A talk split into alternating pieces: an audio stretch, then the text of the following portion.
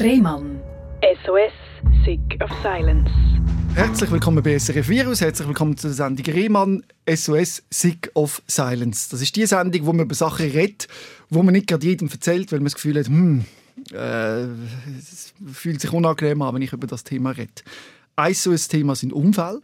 Jeder von uns, fast jeder kennt jemanden, der schon mal einen schlimmen Unfall gehabt hat oder hat selber einen schlimmen Unfall verret, äh, erlebt. Aber über das Thema geredet wird fast, fast nicht. Oder? Und auch, was das, für, was das mit sich bringt, auch für Nachwehen, wenn man so will. Oder wie man dann auch noch länger darunter dran leidet, unter dem dramatischen Erlebnis. Ich habe jetzt aber jemanden da, der über einen Unfall erzählen will, oder? Genau, ja. Das ist das, der Andrin. Genau. Und der Unfall ist im Jahr 2016 passiert. Ja, genau. Erzähl mal, was ist genau passiert? Also, ähm, angefangen hat es, als ich mit meiner Familie im Urlaub war. Ähm, wir hatten eigentlich eine schöne Zeit. Gehabt. Und dann hatte ich irgendwann mal so das Gefühl, gehabt, ja, jetzt gehen wir mal downhillen mit meinem Vater. Und meine Mutter hat dort schon so gesagt, ja, das ist, weiß nicht, das ist relativ gefährlich und so. Downhillen mit dem Velo? Ja, genau, so der Hügel runterfahren, so Ja. über Schanzen und Hügel und so. Und ich habe das halt damals relativ cool gefunden und habe gedacht, will ich mal ausprobieren. Und dann ähm, habe ich ihn halt über, über mehrere Tage so ein bisschen bearbeitet und ähm, schlussendlich sind wir dann auch wirklich auf dem Velo gelandet. Und ähm, ja, wir sind dann ähm, über so, es hat so drei Drops gehabt. Also man kann sich das so vorstellen, das geht so geradeaus, dann hört wie einfach der Boden auf und dann kommt irgend so hin eine Landung. Und ähm, es hat so drei verschiedene Grössen gehabt, so einen halben Meter, einen Meter und drei Meter. Und ähm, zuerst sind wir so über die kleine, also über einen halben Meter und das ist hure gut gegangen, lustigerweise. Ähm, es hat auch ihm Spass gemacht, wage mal zu behaupten. Und ähm, nachher noch so zwei, drei Mal habe ich dann mal das Gefühl, gehabt, ja, jetzt werden glaube ich mal Zeit für die grössere Chance. Und dann ähm, sind wir dort vor dem Drop gestanden und sind etwa zehn Minuten so ein bisschen am Wehrweiseln gewesen. Ja, wenn wir jetzt da waren, es sieht schon hure hoch aus. Und ähm, nachher ist dann mein Vater vorausgefahren. Ich habe so auf dem Drop gesehen, dass er viel zu langsam ist. Ich habe ihm so zugerufen, du bist zu langsam. Nachher hat er auf dem Drop abbremst und ihn hat vorne, also so über den Lenker überschlagen und ist dann etwa einen Meter runtergefallen. Also es hat alles in allem nicht so heftig ausgesehen. Und auch meine erste Reaktion war eigentlich, dass ich musste lachen Und ähm, nachher habe ich gesehen, ja, der bleibt liegen. Nachher, das Erste, was ich gemacht habe, ist halt logischerweise mal alles absperren. Dann bin ich zu ihm her und ähm, das Erste, was er mir gesagt hat, ist, ich kann nicht mehr aufstehen. Und das ist einfach so ein Satz, der ist mir jetzt geblieben. Und ähm, nachher bin ich zur Station runtergesegelt, habe die Träger geholt und ähm, die sind noch relativ schnell dort. Gewesen. Und nachher bin ich halt nebendran gestanden und habe halt geschaut, was mein Vater versorgt hat. Und ähm, so das, das, was mir wirklich geblieben ist, ist, ähm, die Ärztin hat so einen Reflexhammer genommen, um so zu testen, ob ähm, halt eben der Körper noch reagiert auf Reiz. Und dann hat sie halt den Test gemacht und hat den anderen Arzt angeschaut. Und ähm, ab dem Moment habe ich eigentlich gewusst, der wird nie mehr laufen können. Also der Blick hat es eigentlich gesagt für mich. Und ähm, mir ist das nachher dort dann nicht gesagt worden. Also dass der wahrscheinlich nicht mehr laufen kann sein ganzes Leben. Und ähm, ja, er ist noch ins Spital geflogen. Dann habe ich mal meine Eltern, also halt meiner Mutter und meiner Schwester angerufen und haben gesagt, eben, mein Vater ist verunfallt. Ich habe aber nicht genau gesagt, was passiert ist. Ich habe einfach gesagt, ja, vielleicht hat er sich etwas gebrochen oder so. Aber ähm, es hat nicht so schlimm ausgesehen. Und nachher ähm, sind wir ins Spital gefahren, in Innsbruck. Und er ist dort schon notoperiert worden. Also schon nach der OP. Und nachher ist er dort auf dem Bett gelegen. Er hat Tränen in den Augen gehabt. Und ähm, hat gesagt, er wird nie mehr laufen können. Und äh, ja, Schrecklich, wenn man so etwas erleben muss. ja, für die ganze Familie, ja, logisch. Und ich nehme an für dich speziell, oder? Weil du macht man sich unglaubliche Vorwürfe, oder? Dass man sagt, nur weil ich unbedingt wollte. Und so. Ja, genau, das ist halt so ein das Kernthema, weil wenn ich jetzt so ein bisschen darüber nachdenke, ähm, ohne mich wäre er erstens einmal nicht downhillen, dann wäre er zweitens sicher auch nicht die Chance aber und äh, dann fragt man sich halt schon und Du weißt aber, halt dass, selber die Schuld. das so nicht stimmt? Also, das, Also das Lustige ist, er hat mir selber auch gesagt, dass er freiwillig dort runtergefahren ist, aber ich kann ihm das nicht glauben. Und Mhm. auch wenn mir jetzt eine außenstehende Person sagt, du bist nicht schuld, das bewirkt bei mir gar nicht. Die Schuld bin ich trotzdem. das ist ein Schuldgefühl, das dir Genau, hast. genau. Und Ja. das, also so, wenn ich es im Moment sehe, mit dem werde ich mein Leben lang leben müssen und ähm, Mhm. werde einfach müssen lernen, mit dem umzugehen. Genau. Wie geht man mit so etwas um? Ja, das ist eben jetzt so eine Sache. Also so, Im ersten Moment hat man mich sogar einmal zu einem Psychiater geschickt Mhm. und der hat nachher mir gesagt, ja, du bist noch jung, du verarbeitest das gut. Und meiner Mutter hat man damals genau das Gleiche gesagt. Und ähm, ja, hat sich halt noch herausgestellt, das ist halt doch nicht so der Fall gewesen. Und ähm, ja, jetzt stellt man sich halt die Frage, ob ich einfach zu naiv gewesen bin, zum zu glauben, dass ich das einfach so verarbeite. Weil ich mag jetzt auch nicht dem Psychiater die Schuld geben, der hat mich 40 Minuten oder so gehabt und der hätte ja das eigentlich auch nicht gross können sehen können. Aber trotzdem ist es halt passiert. Also die ersten zwei Jahre nach dem Unfall hast du dich nicht behandeln lassen direkt? Nein, gar nicht. Ja. Ich hatte auch noch kein Symptom, gehabt, muss man dazu sagen. Ich kann mir aber auch vorstellen, dass das nicht möglich war, weil du dort gar nicht aus Selbstschutz vielleicht nicht kannst, dort hinschauen Das ist sehr gut der Fall, weil ähm, wenn ich so zurückdenke, ich bin extrem vermeidend gsi. Mhm. Also mein Vater ist ja noch recht lange in Notwil dort in dem Zentrum. Paraplegikerzentrum? Genau, ja. Und ähm, ich bin den nur ein einziges Mal besuchen, weil einfach Weil es nicht geschafft hast. ja, es klingt blöd, aber ich habe es nicht hergekriegt. Und es hat mir sogar im Moment so leid getan, dass ich ihn wir nicht haben können gehen besuchen Mhm. Aber ich habe mich trotzdem nicht können überwinden Und das tut mir auch jetzt eigentlich noch leid. Ja, aber du hast es nicht können, weil du es nicht ausgehalten hättest. Deine Ja. Psyche hat das nicht zugelassen. Ja, aber das habe ich halt damals wie noch nicht akzeptieren wollen. Es Mhm. war auch noch ein gewisser Stolz dabei. Gewesen. So, ja, das, das klappt schon, das ist jetzt halt so, das Mhm. verarbeitest du schon. Das hast du vielleicht so müssen machen. Ja, im Nachhinein, ja. Ich glaube, Weil wenn du das voll auf dich, wenn du dir das voll bewusst gewesen wäre, wärst du vielleicht daran kaputt gegangen. ja, das habe ich mir auch schon gedacht. Aber an sich, jetzt hat es mich halt einfach später kaputt gemacht. Also es hat mich wie eingeholt, habe ich so das Gefühl. Ja, also dramatische Erlebnisse holen einen ein. Ja. Wie hat das bei dir ausgesehen, wo dich das eben so zwei Jahre später eingeholt hat? Also ich kann mich noch recht gut so an meine erste Panikattacke erinnern. Das war, ähm, ich bin im Ausgang gsi und nachher habe ich einfach mal angefangen zu schwitzen und habe dann so gedacht, ja, vielleicht habe ich ein bisschen Fieber oder Wo so. bist du im Ausgang? Gewesen? Zu Kur. Ja, in einem Club oder wie? Nein, nein, ähm, noch vorher. Also wir sind noch nicht im Club. Wir- Ich bin gerade aus dem Bus ausgestiegen Ja. und dann hat es angefangen. Mhm. Und dann ist mir auf einmal richtig schlecht geworden. Mhm. Ich habe angefangen zu zittern Mhm. und äh, ich habe komplett nicht gewusst, was los ist mit mir. Ja. Und ähm, ich weiß noch, ich musste noch einmal müssen Mhm. und habe nachher, aber im Nachhinein habe ich einfach gedacht, ja, das ist vielleicht irgend jetzt Hörnli gsi, wo nicht ganz durchgekocht Mhm, war oder so. Also habe das nicht wirklich können einordnen. Und wie ist es dann weitergegangen? Und nachher ähm, hat es halt einfach angefangen, dass die Panikattacken immer häufiger geworden sind, bis es dann halt wirklich einfach ja, wirklich täglich war. Und nachher irgendwann habe ich dann einfach einmal gemerkt, etwas ist falsch. Aber das hat wirklich lang gebraucht, bis ich mir das dann selber können eingestehen Mhm. dass etwas nicht richtig ist. Also in welchen Situationen hast du immer mehr gemerkt, dass etwas falsch ist? Äh, das ist eben das Blöde, weil ich die erste Panikattacke so überraschend gekommen ist, habe ich sehr schnell Angst, vor Angst entwickelt. Und das mag jetzt vielleicht blöd tönen, Mhm. Gar aber ähm. Einer, der das kennt, der weiß eigentlich genau, was ich meine. Weil man hat eigentlich nachher mehr Angst, dass man eine Panikattacke kriegt in einer gewissen Situation.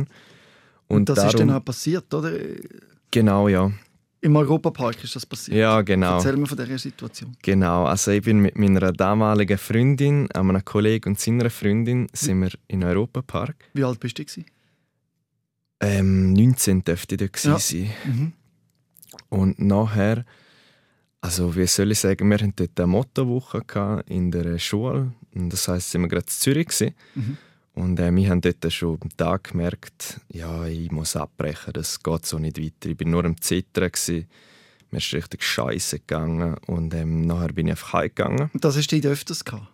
Ja, ja, das habe ich dort eigentlich fast schon täglich gehabt. So Zittern und ein Angstgefühl. Hast du das kommuniziert oder hast du das alles mit dir selber Nein, ausgemacht? nein, nein, das habe ich niemandem kommuniziert. Die Einzige, die davon gewusst hat, war eigentlich meine Freundin. Ich habe das dort nicht einmal meinem Kollegen gesagt. Und hat deine Freundin gewusst, wo, wieso du das hast? Nein, du nein, nein. Hast du allgemein jemandem erzählt von dem Unfall, wo deinem Vater passiert ist? Ja, ja, ja, selbst schon. Ich habe eigentlich... Also, was soll ich sagen? Ich bin jetzt nicht gerade so, dass ich das jedem erzählt habe. ja.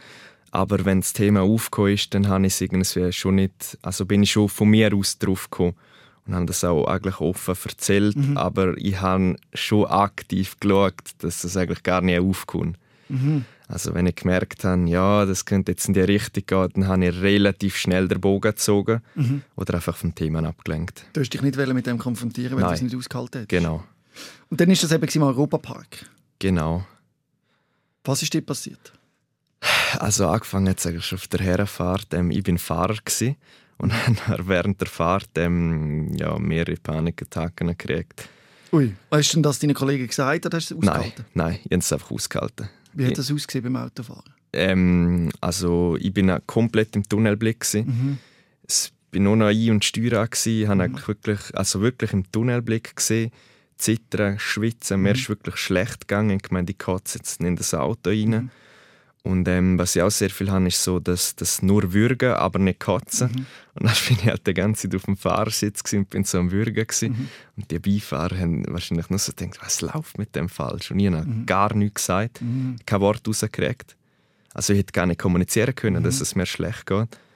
Und dann bin ich einfach ähm, auf den Pannenstreifen und gesagt, hey, ich kann nicht mehr fahren. Und habe dann aber auch nichts mehr dazu gesagt.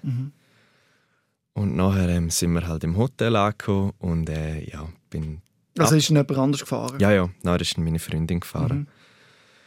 Und ähm, eben, dann sind wir im Hotel angekommen und ich bin im Bett gelegen und ich bin nur am Zittern und nicht können schlafen. Und ähm, nachher, also das ist alles noch so gewesen, habe ich mir so gedacht, ja, ja, das geht dann schon. Wenn ich im Europapark bin, dann habe ich das voll unter Kontrolle. Und dann bin ich morgen aufgewacht und haben so gesagt, ja, ich, mm, ich komme lieber nach. Weil für mich war es relativ angenehm, gewesen, wenn ich so wie separat so reingekommen bin. Dann ist es einfach viel angenehmer. Gewesen. Dann hatte ich so keinen Trigger. Gehabt. Und ähm, bin nachher allein angekommen und im Europapark, ähm, es ist jetzt schwer zu erklären, aber ich bin wie so auf Schiene gsi. Also ich habe meine Umwelt zwar schon wahrgenommen, aber eigentlich nicht groß. Komplett der ganze Körper ist nur angespannt gsi. Also ich konnte mich nicht können entspannen. Und ich habe noch ähm, auf Krampf probiert, so ein Brötchen zu essen, aber es hat dann auch nicht funktioniert. Und nachher bin ich eigentlich einfach mehr oder weniger zitternd auf meinem Bänkchen gehockt. Und dort war dann einfach so der Moment, gewesen, wo ich realisiert habe, jetzt brauche ich Hilfe. Was hast du denn gemacht? Und ich habe noch im Moment habe ich, ich habe die Nummer von einem Therapeut habe ich schon gehabt. Ich bin aber vorher nicht bei dem in Behandlung gross, hatte so zwei, drei Gespräche gehabt. Und nachher habe ich dem geschrieben, äh, so kann es nicht mehr weitergehen, ich halte das nicht mehr aus, ich brauche Hilfe. Ja. Und habe dem immer geschrieben, dass ich gerne anfangen würde, Medikamente gegen ihn. Ja. Genau. Und dann bist du aus dem Europapark raus, hast mit den Kollegen heimgefahren oder wie bist du aus der Situation raus? Nein, ich habe dann einfach gesagt, ähm, ja, ich habe ja euren Spass, ich halte es absolut nicht aus. Und bin nachher ins Auto und ähm, habe eine Bauerledig gesucht, auf dem Handy geschaut. Ja, hat dich das, hat mich beruhigt? Dann, ja, das hat ja. mich beruhigt. Also, Ja. Es hat mich halt einfach abgelenkt. Ja. Genau. Und nachher, wie soll ich sagen, ja, ich bin eigentlich den ganzen Tag nur im Auto nachher und habe nicht gross etwas hergekriegt. Mhm. Nicht einmal Essen habe ich geschafft. Also. Aber ich bin noch extrem erleichtert, gewesen, als sie wieder zurückgekommen sind. Und dann war eigentlich wieder alles gut. Gewesen. Also alles gut, nach der Heimfahrt hast du dich wieder ein bisschen beruhigt. Ja, auf der Heimfahrt schon sogar. Ja. Bist dann aber relativ klein in Therapie. Ja, ich habe nachher ähm, in der nächsten Woche gerade bin ich in der Ferien nachher und bin nachher aus der Ferien sogar heimgefahren, kurz einen Tag. Also wir waren noch in Österreich gsi, ähm, damit ich die Medikamente kriege und mit dem anfangen kann, weil es mir einfach so wichtig war, weil ich es sonst nicht mehr ausgehalten hätte. Was sind das für Medikamente? Gewesen? Ähm, das sind SSRI, Ja. also Escitalopram. Mhm. Ähm, mm, ja, ich weiß nicht mehr, Foto halt relativ. Also Serotonin-Wiederaufnahme hängen. Genau, ja. Zum, haben wir zum das erklären. Das heißt, die Idee ist, dass Serotonin länger im Blut bleibt oder dass du es mehr spürst, dass es nicht so schnell äh, abgebaut wird. Verstanden Sie das genau, richtig? ja. Das, also so, wenn ich das verstanden habe, bin ich so nicht Ja. so der Experte. Aber Ich nicht. so so, habe wenn ich ich es verstanden habe, Ja. genau, sehe ich das auch so, ja. Und das hat gerade gewirkt? Oder? Nein, nein, das hat ja. eine Weile gebraucht. Eben, ja, es ist so. Ja. Also so gegen Depressionen hat es mir eigentlich nicht groß geholfen. Auch jetzt noch nicht. Aber gegen die Angststörung, so nach ja, etwa einem Monat, habe ich es eigentlich schon gemerkt, dass ich viel weniger Panikattacken Mhm. hatte. Also das ist viel besser geworden. Was aber dafür nicht besser geworden ist, ist die konstante Anspannung. Also die ist eigentlich immer noch ein bisschen geblieben. Die ist dann eigentlich erst durch Therapie weg. Was Also- hat man in dieser Therapie gemacht, dass das weg ist? Was mir am meisten geholfen hat, ist einfach reden. Das, ich weiß nicht, die haben zwei Jahre, drei Jahre einfach nicht darüber geredet. Mhm. Und das hat einfach raus müssen. Um den Prozess überhaupt ins Rollen zu bringen, dass ich das verarbeiten kann. Weil ich halt wie selber zwei Jahre im Weg gestanden bin, dass es überhaupt gar nicht möglich ist. Vielleicht ist es ein bisschen hart, wenn du dir sagst, zwei Jahre im Weg gestanden, dass das, sondern ich glaube, das ist unmöglich. Wäre de, zu dem Zeitpunkt unmöglich gewesen. Ja, im Nachhinein kann man das schon so sagen. wahrscheinlich Ja. daran zerbrochen. Aber ähm, was soll ich sagen? Ich habe halt Tendenz zum eher hart zu mir sein und das, ja. Ich würde es auch jetzt noch so sehen, dass ich mir zwei Jahre im Weg gestanden bin. Also ich würde es wirklich so sehen. Ich kann mir keinen Mensch vorstellen, nicht mal wenn ich es probiere, der das könnte. Da ist wahrscheinlich auch eine gewisse Naivität von mir, die da mit Mhm. reinspielt. Wo einfach so denkt, ja, das geht schon. Aber es geht halt eben nicht. Ja. Zum Glück hast du dir Hilfe geholt. Ich meine, es gibt Ja. Menschen, die suchen sich auf ganz andere Art eine Lösung oder eben keine und das Ja. ist schrecklich. Ja. Und gut, dass du das dass du daran geglaubt hast, dass das wieder besser wird. Ja, das ist auch ein relativ langer Prozess, Mhm. muss ich dazu sagen. Also ich bin nicht in Therapie gegangen und habe so gedacht, boah, jetzt wird es mir dann wieder richtig gut gehen. Also, Das ist ja nicht wird- realistisch. Nein, logisch, das macht niemand nicht mehr an. Und ähm, ich werde auch jetzt, also ich habe mich eigentlich mit dem Gedanken abgefunden, dass ich mein ganzes Leben lang mit dem irgendwie leben muss. Aber ähm, was halt einfach ist, du lernst mit dem umzugehen. Mhm. Und das macht es halt viel einfacher und angenehmer. Wie ist es mit dem Verhältnis zum Vater?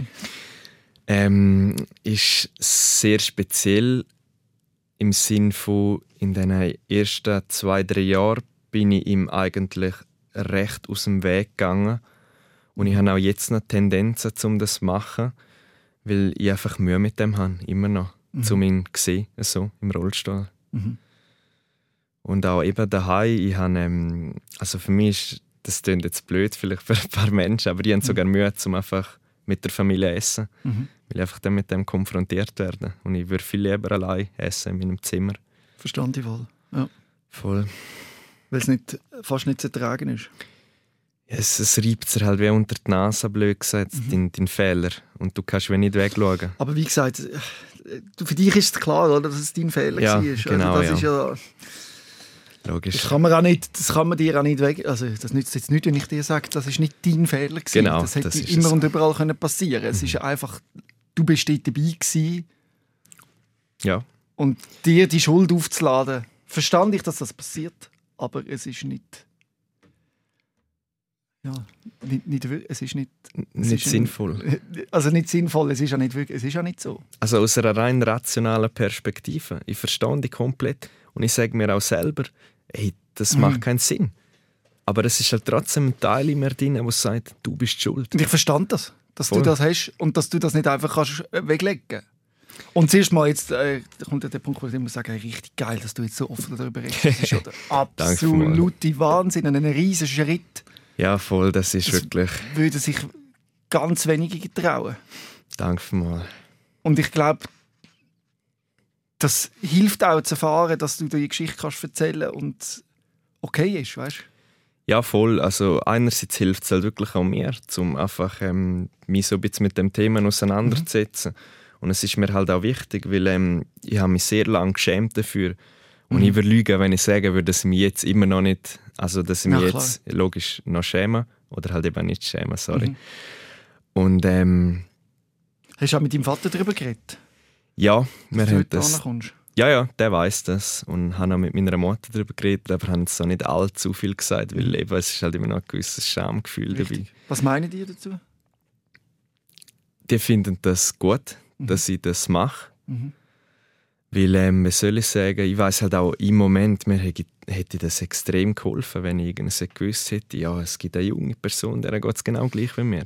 Ja, das gibt es ja. Das ist halt eben, also ich mache das eigentlich nicht für mich, mir ist das eigentlich wichtig, um zu zeigen, dass es halt auch, was soll ich sagen, Dass dass, es auch andere wird. gibt. Ja, ja dass wir Genau. da darüber reden dass es Es gibt immer wieder fast jedes Wochenende schwere Unfälle, Ja, voll. äh, wo Leute am Steuer gesessen sind oder im gleichen Auto oder äh, eben Verkehrs- oder äh, auch sonst beim Sport. Mhm. Im, im, Im Mannschaftssport schon sehr oft erlebt, dass nach einem Bodycheck oder so jemand Ja. schwer verletzt oder im Fußball äh, jemand dumm auf den Kopf geht ist und dann Mhm. man sich Schuldgefühl aufladet. Und das ist definitiv noch ein Tabuthema, weil man ja selber nicht will darüber reden, weil man nicht will damit konfrontiert werden. Genau. Wenn, ja. Und du probierst jetzt einen Umgang damit zu finden, eben auch mit den Medikamenten. Trotzdem hast du dann gleich probiert, die auch wieder abzusetzen. Nein. Nicht? Nein. Weil das steht, du hast mir geschrieben, du hast probiert beim Absetzen, äh, hast du ein Entzugsproblem bekommen, oder wie ist das gewesen? Also ich merke, dass wenn ich sie jetzt, ich muss sie die halt täglich nehmen und ich Mhm. merke, also ich habe mal so eine bisschen kurze Phase gehabt, wo ich das Gefühl hatte, ja, ich brauche das einfach nicht mehr, mir geht's ja, gut. Ja, gefährlich, ja. Ja, und ich habe noch relativ schnell gemerkt, mal, ich brauche es. ja. Weil ähm, ja, Panikattacken sind so schnell wieder zurückgekommen Ja. und auch ähm, einfach eine depressive Verstimmung. Das ist innerhalb von zwei, drei Tagen ist das schon wieder gekommen. Und das habe ich eigentlich auch krass gefunden, dass es so schnell geht. Und dass, ähm, ja, blöd gesagt, mein Leben ist jetzt eigentlich mehr oder weniger von dieser Pillen abhängig. Wenn man Ja. das so sehen will. Sieht man oftmals tragischer, wenn man eine psychische Erkrankung hat. Ja, das stimmt. Äh, Ich habe ja schwere chronische Erkrankung, also körperlich, psychisch spielt da eine Rolle irgendwo, Mhm. aber äh, ja. und ich habe sehr lange müssen Immunsuppressivas nehmen und ich habe das gebraucht, sonst habe ich hinten rausgeblutet. Oder? Mhm. Mhm. Und dort ist man meistens, wenn es etwas körperliches ist, weniger streng mit sich oder? und findet Ja. äh, Cholesterinspiegel oder Blutdruck zu hören oder weiss nicht was, dann nimmt man ganz normal jeden Tag eine Tablette und hinterfragt das nicht groß. Das stimmt, ja. Aber das ist halt allgemein auf eben das Tab die Tabuisierung von diesen psychischen Krankheiten. Weil ich meine, wenn jemand sich das Bein gebrochen hat, dann sieht man das. Dann ist es ganz einfach zu unterscheiden. Und wenn jetzt jemand einer sagt, ja, ich habe nämlich Panikattacken und man ist selber noch nie in so einer Situation gewesen, dann ist es einfach uh, schwer, um das zu verstehen. Stellen wir es auch schwierig vor, dort in der Schulzeit dann, oder? Ja, dort hatte ich auch recht Mühe, gehabt, wenn ich das so sagen kann.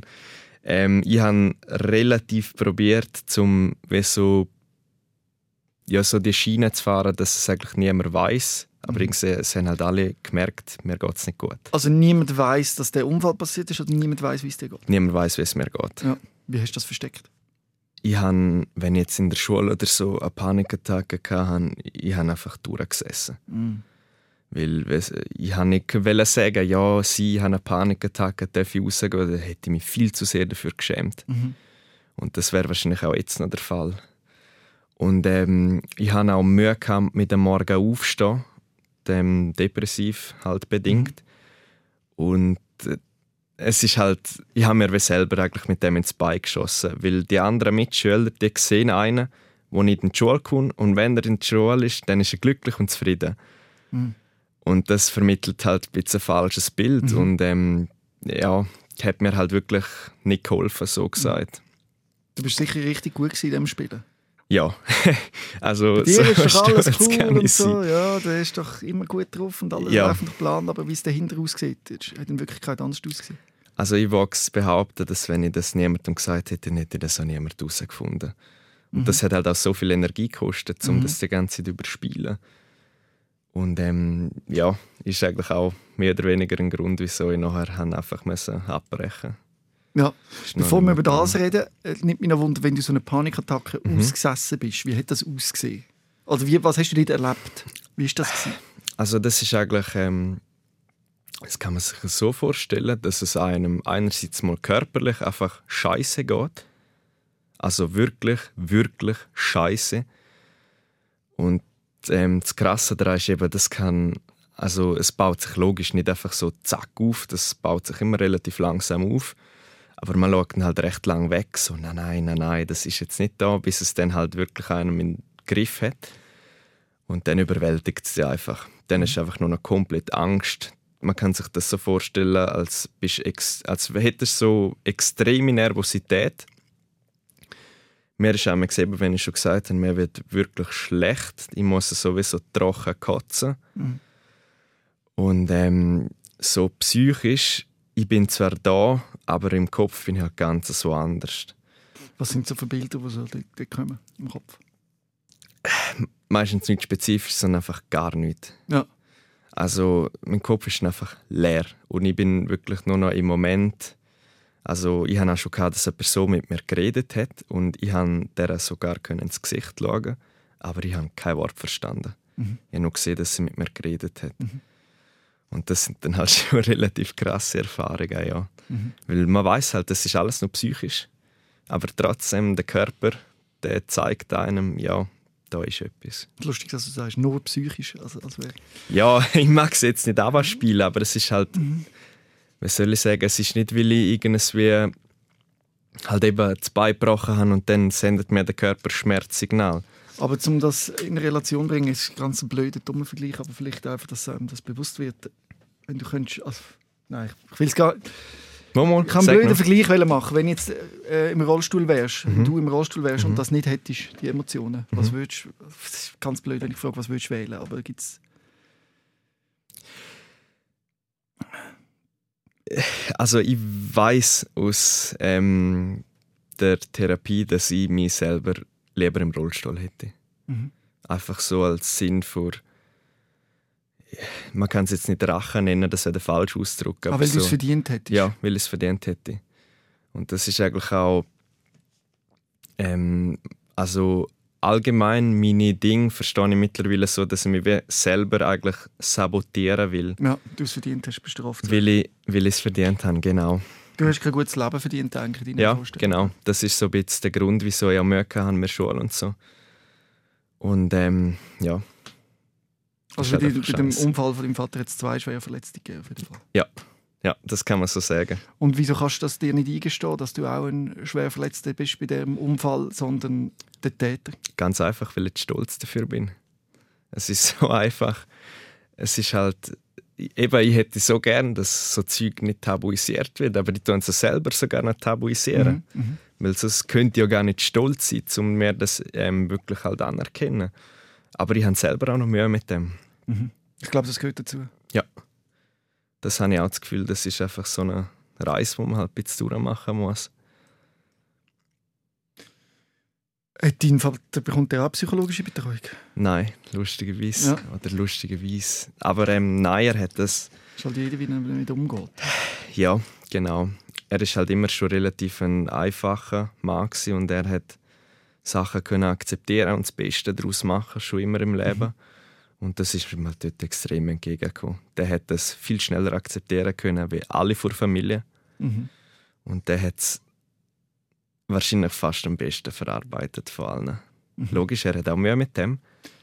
Er hat wahrscheinlich auch gerade in Notwil die richtige Hilfe bekommen. Ja, auf jeden Fall. Also da bin ich auch wirklich dankbar an die dort, weil er hat schon ein paar Mal gesagt, dass es dort wirklich, das hat ihm gut getan. Ähm, irgendwann ist es nicht mehr gegangen in der Schule, hast du gesagt. Und Genau. man hat dir vorgeschlagen, ähm, stationär in eine Klinik zu gehen. Genau. Wie war das? Gewesen? Also zuerst mal das Gespräch, wie es so weit gekommen ist. Also ich hatte dort äh, eigentlich einen relativ engen Kontakt mit der Schulleitung und ähm, eben, es waren keine bösen Menschen, gewesen, die haben mir auch versucht, zu entgegenzukommen. Und wir haben dann dort eigentlich relativ lange darüber diskutiert und sind nachher eigentlich zum Entschluss gekommen, dass es einerseits einfach unfair ist gegenüber den anderen, was ich zu einem gewissen Teil verstehen kann, aber immer noch ein bisschen Mühe habe. Also was ist unfair gegenüber den anderen? dass ich zum Beispiel zur Matura zugelassen werden würde, obwohl ich viel weniger in der Schule bin. Mit dem Also, haben Personen Mühe gehabt. Mhm. Ich im Moment konnte es nicht können verstehen. Ich, Ich habe auch jetzt noch Mühe, muss ich Ich leider ehrlich verstehen. sagen. Weil das, also so wie es bei mir angekommen ist, Das hat eigentlich wie so die Schwere von meiner Krankheit einfach abgespielt. Mhm. Und man hat mich nicht ernst genommen. Sie haben es probiert. Sie haben es wirklich probiert. Das muss ich sagen. Aber sie haben es halt einfach nicht geschafft. Ja. Und ja, es ist halt nachher, ähm, also das ist nicht aufgrund von der Schülerschaft gewesen, eigentlich. Es ist mehr von der Lehrerschaft ausgekommen, dass die das unfair gefunden haben.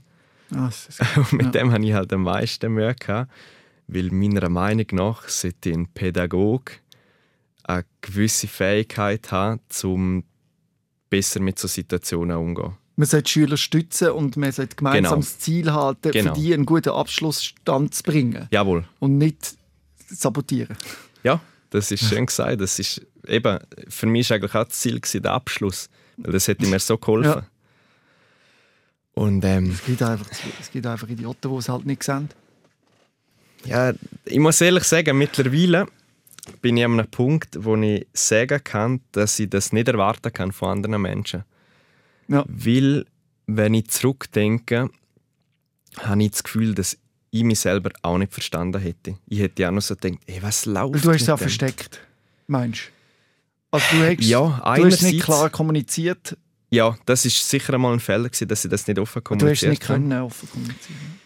Ja, ich habe jetzt ein mit dem. Ja. Oder ich habe es halt schon probiert, aber ich bin halt so schnell auf ja, schon Verständnis gestoßen, aber das Verständnis ist halt nicht gezeigt worden. Im Sinn von eben, dass ich halt ja, schon sabotiert worden bin. Und das hat eigentlich relativ schnell bewirkt, dass ich das gar nicht probiert habe. Auf Mhm. die Schiene zu fahren. Und dann hat man entschieden, dass du nicht mehr kannst, Ja, das ist nicht meine Entscheidung, Ja. das ist entschieden worden. Dass du nicht kannst teilnehmen an der Abschlussprüfung. Ja, genau, dass ich nicht so angelassen werden würde, weil sie haben gemeint, ich hätte zu viel Fehlzeiten gehabt. Und ähm, Hm. ja, ich hätte halt auch noch ein paar Nachprüfungen schreiben aber ich wäre bereit gewesen, um Ja. die Prüfungen zu schreiben. Und notentechnisch, ja, kann ich jetzt so sagen, ist eigentlich auch nicht so das Problem gewesen. Also es war eigentlich wirklich nur die Anwesenheit. Gewesen. Ah, das ist gut. Und dann, durch das, das hätte ich natürlich auch noch weiter abgezogen, oder? Ja, auf jeden Fall, ja. Das nimmt dir halt schon ein Stück Menschlichkeit weg. Mhm. wenn du einfach wie, ja, was machen wir jetzt mit dem? Der wird jetzt so einfach ein bisschen weggeworfen, der schafft das nicht. Man hat mir eigentlich wie mal nicht einmal das Vertrauen geben oder die Option, um es überhaupt zu probieren. Und das hat mich halt schon ein bisschen gekränkt, ja, muss ich schon sagen. Ah, das macht mich richtig hässlich. Ich würde am liebsten nicht hin und. Ah, Schau im Nachhinein, äh, ich habe mich genug lange darüber aufgeregt und mittlerweile, es, es lohnt sich einfach nicht mehr. Das ist jetzt passiert. Blick, Blick in unsere Gesellschaft. Ja, das muss man leider so sagen, ja. Das ist hart, aber ja. Du hast dich dann entschieden, einen stationären Aufenthalt zu machen. Genau, ja. Ich bin nachher auf SUS gegangen. Das ist eigentlich eine Burnout-Klinik. Mhm. Und äh, bin dort mit Abstand der Jüngste. Gewesen. Also vor mir war glaube noch eine dort, gewesen, die ist auch, wäre noch ein Jahr jünger gewesen. Aber wo ich dort war, bin, bin ich mit Abstand der Jüngste. Gewesen. Ja, wie alt bist du? gewesen? Ähm, bin glaube gerade frisch 20 geworden. Ja. und die anderen sind 20. so um die vier- 40, 50. 40, 50, wenn halt so ein Burnout hast. So, Ja. so Midlife Crisis Mhm. ist halt mehr dort so ein Mhm. Thema. Und ähm, ja, ich hatte am Anfang eigentlich schon ein bisschen Mühe mit dem. Weil, wie soll ich sagen, wenn du unter älteren Leuten bist, die halt schon viel mehr Lebenserfahrung haben, Mhm. die schon viel mehr erlebt haben, dann fragst du dich schon, habe ich überhaupt das Recht, zum da zu sein? Weil ich meine, Du wieder, ja. ich bin 20. Was habe ich schon erlebt, oder? Die haben schon viel mehr erlebt wie ich. Und die haben es trotzdem ihr Leben lang geschafft und die sind vielleicht erst mit 50 eingebrochen und ich halt schon mit 20. Und das, Das, ist Ja. deine, das ist halt dein Reflex, ein Teil von deiner Erkrankung, dass du Vorwürfe machst. das stimmt Der ja. kommt einfach wieder voll rein. Und wenn, wenn du das rational überlegst, was hat das Alter mit irgendwie etwas... Weißt, du nimmst dir irgendetwas, um dich wieder... um dir wieder zu beweisen, dass du eigentlich ein schlechter Mensch Ja, bist. genau, ja, das stimmt. Du würdest es überall finden. Ja. Wenn ich deine Lieblingsbombschips ausverkauft wäre, wäre im Coop, würdest du sagen, ja nur weil ich jetzt komme, sind meine Lieblingsbombschips weg. Das, Ja. liegt, das habe ich verdient, das liegt an mir, weil Ja. ich so ein blöder Mensch bin. Dabei Ja. hat es überhaupt nichts. ja, eben der rationale Teil von mir sagt ja auch, das hat absolut nichts mit dem zu tun. Trotzdem, ich sehe es halt nicht ein. Und das regt mich selber auf. Nein, oder? aber es ist einfach nachvollziehbar. Also weißt, ich sage ja nicht, nein, nein, nicht Das- falsch verstehen, ja. das wollte ich nicht sagen. Ja. Aber, was, was hast du sagen? Ähm, eben, dass du halt falsch liegst mit dieser Ding. Ja. Aber das stimmt halt einfach. Ja. Es sind so wie die zwei Seiten, die sich halt ein bisschen gegeneinander. Ja, Ja, aber ich verstand, zum, ich muss mich auch nochmal äh, rechtfertigen, ich verstand auch, dass du so denkst. Mhm. Es ist absolut nachvollziehbar. Es ist jetzt nicht, dass ich das Gefühl habe, oh Mann, logisch regt es mich auf, weil es schöner wäre, Genau. wenn es dort jetzt nicht käme. Aber ich glaube, das wird in ganz vielen Lebensbereichen dein Reflex sein, Ja. dass du es halt nicht verdient hast oder dass du zu wenig gut bist oder dass du und das Schlimme ist ja auch, dass es dir gezeigt worden ist in der Schule, indem man dich nicht zugelassen hat für Mhm. Ja. die Prüfung, dass dort für einmal die Realität fast noch schlimmer war als deine Selbstgeißelung. ja, das ist dann wirklich. Ja, das ist schön gesagt, ja. Das hat mir wirklich wehgetan. Einfach gesagt. Weil du hättest wahrscheinlich für dich schon gedacht, du, dich sollte man eigentlich nicht zulassen für die Prüfung, weil du ja... Aber ja, Ja, einerseits das und das das andererseits. logische Genau. Schema gewesen. genau. Aber der, der Lehrer hätte gesagt, doch, du darfst an die Prüfung, aber du wärst nicht gegangen, weil du das Gefühl hast, du hast es nicht verdient. Aber wenn es umgekehrt das sogar so gespiegelt wird, das ist so schlimm. Und vor allem halt auch so der rationale Teil von dir sagt ja dann, das klingt jetzt vielleicht auch blöd, aber du Das- wirst dann wie künstlich drosselt. Habe ich so ein bisschen das Gefühl gehabt. Mm, Weil ich hätte das Potenzial und das haben die mir ja die ganze Zeit wieder gesagt. Ja. Aber du wirst halt nicht zugelassen und das, das hat es noch viel schlimmer gemacht für mich. Mhm. So im Sinn von, ja, das Einzige, was mir jetzt im Weg steht, ist meine Krankheit. Mhm. Nur das. Vielleicht ist es auch irgendwo gut gewesen im Sinne von, dass du in die Klinik bist.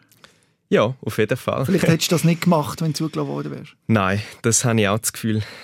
Also grundsätzlich ist es eigentlich so der Gedanke gewesen, weil man muss ja immer relativ lang warten, bis man in eine Klinik Mhm. kommt. Und der Gedanke war eigentlich, dass es mich ein bisschen stabilisiert, um nachher zugelassen oder halt eben die Prüfung überhaupt schreiben zu können. Ja.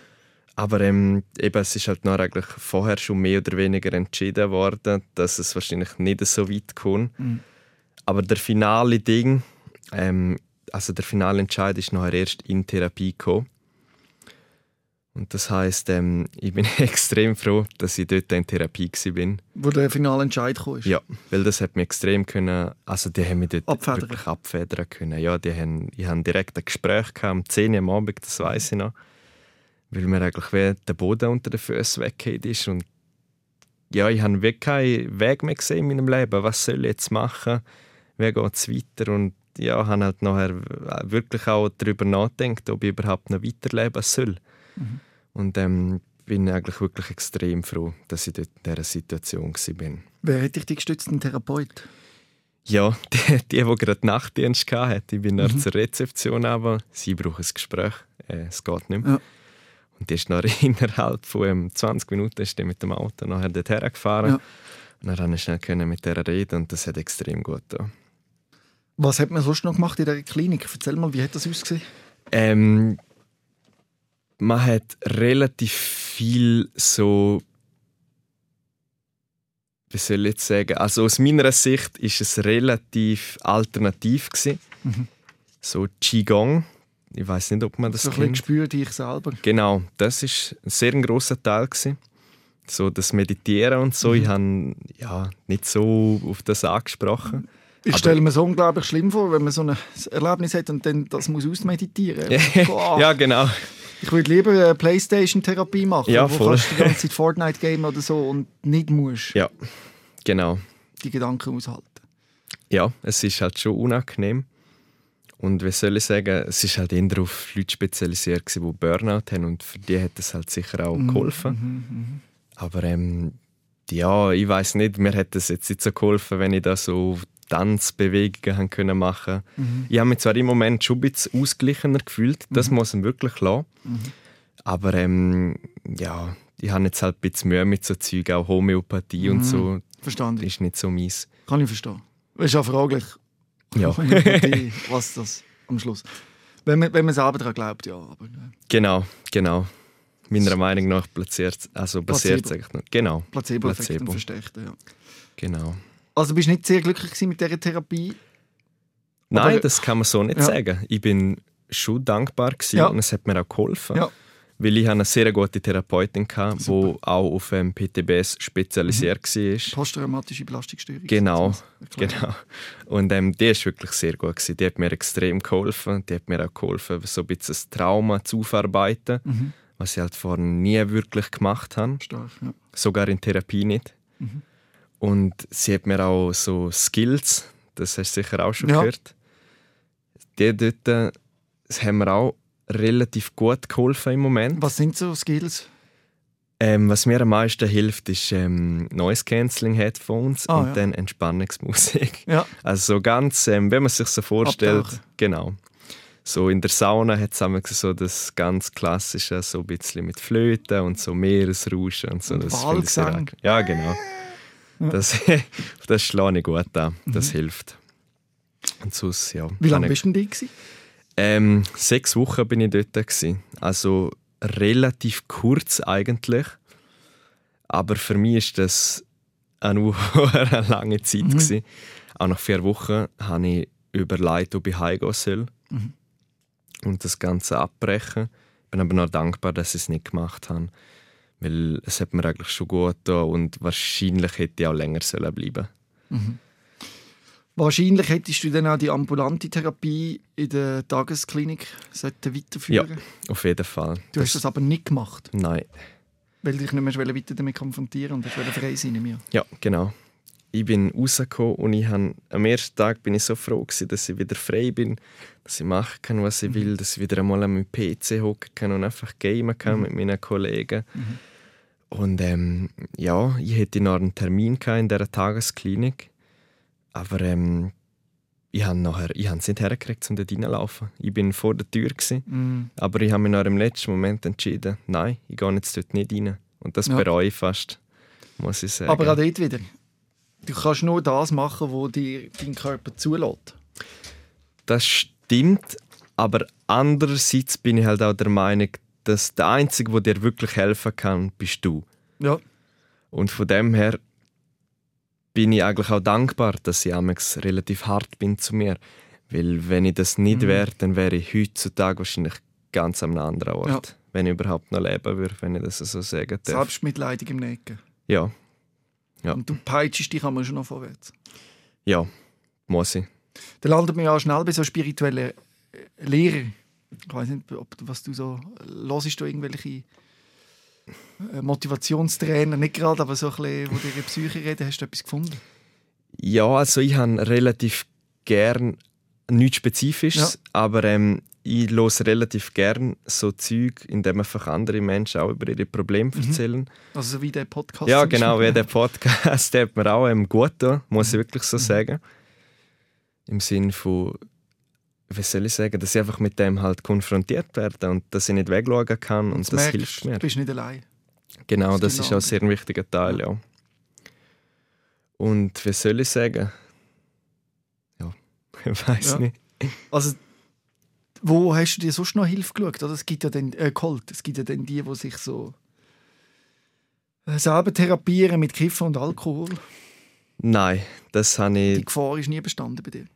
Also, nein, mein Kiffen war jetzt nie so mies. Gewesen. Habe Ja. ich schon ausprobiert, aber ähm, ich weiß gar nicht. Heutzutage gibt es glaube Studien, die sogar ähm, belegen, dass es hilft gegen PTBS. Aber aus eigener Erfahrung kann ich sagen, dass ich einfach extrem paranoid Mhm. Ja. werde. Und das ist halt einfach unangenehm. Und darum ich machen. habe ich nie ein Problem gehabt mit Drogen oder so, auch Alkohol. Mhm. Habe am Anfang habe ich relativ kompensiert mit Alkohol, weil wenn du Angst hast, dann kannst du einfach so viel saufen, bis du keine Angst mehr hast. Mhm.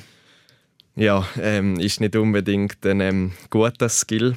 Es Ja. ist eigentlich gar kein Skill, weil es dir halt schadet. Ja. Aber es hilft dir im Moment. Ja. Aber mit dem habe ich jetzt eigentlich auch nicht mehr ein grosses Problem. Ich trinke eigentlich fast gar keinen Alkohol mehr. Ja.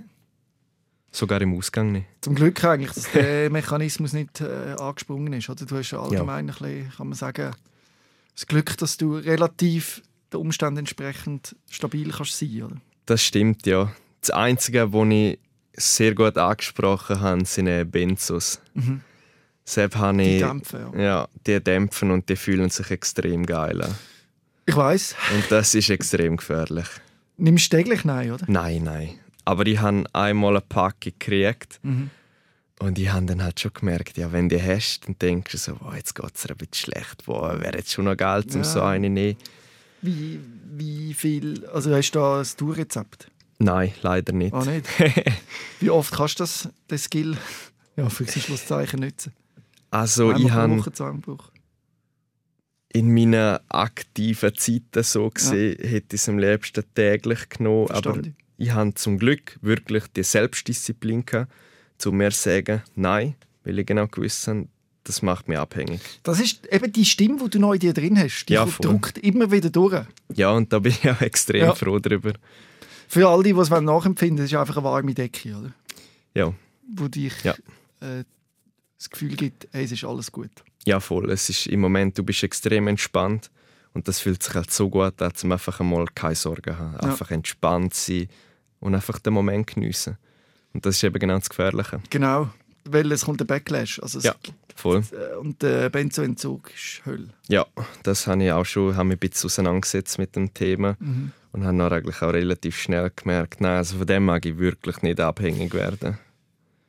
Nein, aber, Aber, es ist ja auch völlig okay, sich mal Auszeit zu gönnen, weißt Also eben, Ja. solange die innere Stimme dich noch unter Kontrolle hat und sie nicht in Abhängigkeit kennt. Geht. ja, voll. Und aber du bist habe, ja auf dem... Ja, sorry. sorry, Nein. ich habe Angst, dass, ähm, dass irgendwann einfach die, die Stimme verliere, weil es einfach zu geil ist. Ja, schmaler. Grad. Ja. Es ist extrem schwer für mich. Aber ich merke, die Stimme bei dir ist so laut, ich glaube, Ja, voll. Im Moment bin ich auch noch optimistisch. dich ja. eigentlich auch relativ gut. Wie, wie ist jetzt die Situation? Also momentan bin ich eigentlich auf einem recht stabilen Plateau, aber es ist halt eben aufgrund von, dass jetzt Joel zweimal haben müssen abbrechen. Also die Matur hast du immer noch nicht. Nein, die Ja. habe ich immer noch nicht. Ähm, ich mache jetzt im Sommer die Eidgenössisch, oder ist der Plan. Ist halt ein bisschen ein Scheissdreck, wenn ich das so sagen darf, ähm, weil die offizielle Seite ist absolut scheiße organisiert Mhm. und es ist hure mühsam, um sich die Infos zu finden und du Mhm. kannst dich erst drei Monate vorher anmelden. Ja. Du weißt ja erst dann, was der Stoff ist und ja, Mhm. ist jetzt nicht so top organisiert, aber ja, vielleicht hört es jemand. Mach mal ein Update. ja, Anreiz machen Ja. die Seite schöner und machen alles besser. Nein, nein. Aber auf jeden Fall, eben, es kratzt halt schon mehr, dass sie noch keine Matur haben, dass sie das noch nicht hergekriegt haben. Aber das holst du noch. Ja, ist der Plan und bin ja optimistisch. Und willst du dann studieren? Ja, voll, ist ähm, so mehr oder weniger der Plan, aber ich weiß noch nicht ganz konkret was. Mhm. So recht ist so ein bisschen etwas, was ich mir mal so offen behalte. Mhm. Aber es ist halt ein extrem trockenes Studium. Also was du natürlich hast, ist die Erfahrung, oder? Äh, ich weiß nicht, Peerarbeit, ob dir das etwas sagt. Nein. Das sind äh, sogenannte Experten aus Erfahrung. Das sind solche, die ein schlimmes Schicksal erlebt haben, eine schwere Krankheit oder du so einen Unfall. Und dann anderen, die das Gleiche oder etwas sehr Ähnliches erlebt haben, mit diesen Gesprächen macht. Okay. Also zum Beispiel, dass sich Leute könnten bei dir melden die selber eine ähnliche Situation erlebt haben und du dich mit ihnen austauschst. Oder? Ja, voll. Also ich hatte auch eine kurze Phase lang, gehabt, wo ich unbedingt wollte Psychiater werden Mhm. Aus genau dem Grund. Weil ich einfach das Gefühl habe, dass mir die Krankheit jetzt halt eben die Fähigkeit gegeben hat, zum Menschen zu verstehen. Mhm. Auf einer anderen Ebene, wo halt eben auch so Schicksalsschläge müssen erleben Oder auch ganz allgemein so Depressionen. Das hätte ich früher auch nie verstanden. Und jetzt kann ich das voll nachvollziehen. Handkehrum musst du aber auch nicht dein Schicksal als, dein Leben, als dein Genau. Lebensweg wählen. Genau, das ist so ein bisschen der Grund, wieso ich nachher wieder von dem abgesprungen bin, Mhm. weil ich das Gefühl habe, dass es mir nicht unbedingt hilft, wenn ich mich jeden Tag mit dem Genau. konfrontiere. Ich finde auch noch wichtig zu erkennen, auch wenn man das jetzt lässt, dass der Unfall, das ist ein Teil, das ist eine Facette von deinem Leben. Ja. Das bist nicht der Unfall und das schwere Schicksal, bist nicht vollkommen du. Das ist ein Teil. Du hast noch so viele andere Genau, genau. coole Charakterzüge Genau. und Facetten und Sachen im Leben, die inspirierend sind. Und der Unfall definiert dich nicht. Aber logisch, er ist ein Teil, Genau, also spürbar da ich dir jetzt widersprechen. Er definiert mich schon, Mhm. aber nicht nur. Genau. Und das ist sehr wichtig. Richtig, also äh, jeder Aspekt vom Leben spielt einen Teil. Mhm. Mhm. Aber ich glaube nicht, dass der und der Unfall braucht einen riesen Platz. Da bin ich mit dir Ja, einverstanden. ist leider so. Ja, aber es gibt auch ganz viele andere Aspekte. Und ich hoffe, dass du Sachen drin siehst oder siehst und findest, wo du kannst machen, wo, der, wo das nicht im Zentrum steht. Genau, und das ist eben, darum sehe ich mich halt nicht als Psychiater, aber ich habe mir eigentlich schon vorgenommen, dass ich Leuten helfen will. Und das ist eigentlich ein Grund, wieso ich heute da bin bei dir. Dass man sich kann melden wenn man das hört. Ja, voll. Und dir kann ich als Tipp geben, oder alle, die zulassen, die das auch weitermachen, andere Leute äh, helfen, suchen mal nach Peer-Arbeit oder äh, Peer-Gespräche oder so. Dort, es gibt, glaube ich, sogar Ausbildungen für das. Okay. Und dann kann man das äh, Gleichaltrigen anbieten. Und manchmal ist es auch einfacher, mit jemandem zu reden, der das erlebt hat, als mit einem Psychiater oder einem Psychologen, der vielleicht Ja, viel Distanz hat. genau. Hast du noch sagen. keine Leute getroffen, die Ähnliches erlebt haben? Moll, ich habe jetzt äh, lustigerweise gerade gestern einen kennengelernt, ähm, wo etwas Ähnliches erlebt hat, aber nicht ganz in so einer Schwere. Also die hat das können überwinden und das gönne ich der voll. Aber ähm, eben, es ist halt schon nicht ganz so das Gleiche. Und Ja. sonst in meinem Alter kenne ich niemanden. Wenn du eben das Gefühl hast, doch, du willst dich austauschen mit einem anderen, dann schreib mir doch ein E-Mail an sos.srfvirus.ch oder auch wenn du selber mal deine Geschichte würdest erzählen da einfach ein E-Mail sos.srfvirus.ch und wie geht es dir jetzt eigentlich nach dieser Stunde? Also zuerst mal bin ich überrascht, dass wir schon recht lange am Reden sind. fliegt. Es ist sehr schnell vorbeigegangen und ähm, ja, fast schon erleichtert eigentlich. Ja. Also ich bin jetzt zwar nicht nervös um daher lustigerweise. Aber ähm, ja, ist halt schon etwas Spezielles. Du kommst so in ein Fernsehstudio oder eben ein Radiostudio in dem Fall. Und Schweizer nachher- Radio und Fernsehen. ja, ja, genau. beides. Und dann hockst du so vor einem, wo dir gerade vorher gesagt hat, ja, 40'000 Views pro Ding. Das ist halt schon etwas Spezielles, oder? Ja, äh, ja. Aber alles in allem gut. Blöd gesagt. Ich bin beeindruckt von dir, also ich muss wirklich sagen. Und, ähm, ich kann mir vorstellen, dass du wirklich schwere Schuldgefühle mit dir herumtreibst und immer wieder probierst oder musst probieren, einen Umgang damit zu finden. Und ich bin überzeugt, äh, du schaffst das. Das ist hure motivierend, danke mal.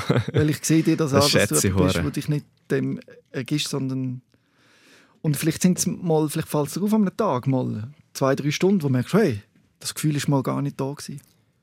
Ja, voll. Und das sind halt schon schöne Momente, wenn du so eine gewisse Normalität wieder zurückkriegst. dass du dich auf die stützt und immer wieder sagst, hey, Voll. dort habe ich es mal im Moment nicht gespürt. Ja. Und ich hoffe, dass du auch weißt, dass du ein glückliches und großartiges Leben verdient hast und nichts anderes. Aber es ist schwierig. Eben der rationale Teil von mir nimmt das dankend an und der weiß das auch. Aber der andere Teil von mir, äh, der wird sich jetzt halt denken, Nein, hast halt du auch- nicht. ja. genau, ist halt meistens auch ein unbewusster Teil von mir. So kann ich halt nicht groß steuern. Ja. Und auch geil, dass du auch die Einsicht hast und all das teilst. Das zeigt dir, dass du auf einem gesunden Weg bist, oder? Ja, voll, das ähm, habe ich auch langsam mittlerweile langsam das Gefühl, ja. Danke vielmals, Andrin, für das wunderschöne Gespräch. Danke. Danke mal, dass du die Plattform ermöglicht und auch merci dir. Rehmann. SOS, Sick of Silence. Jeden Dienstag vom 6. Uhr bis am 7. Uhr auf SRF Virus. Und online als Podcast und Video 24-7 auf srfvirus.ch.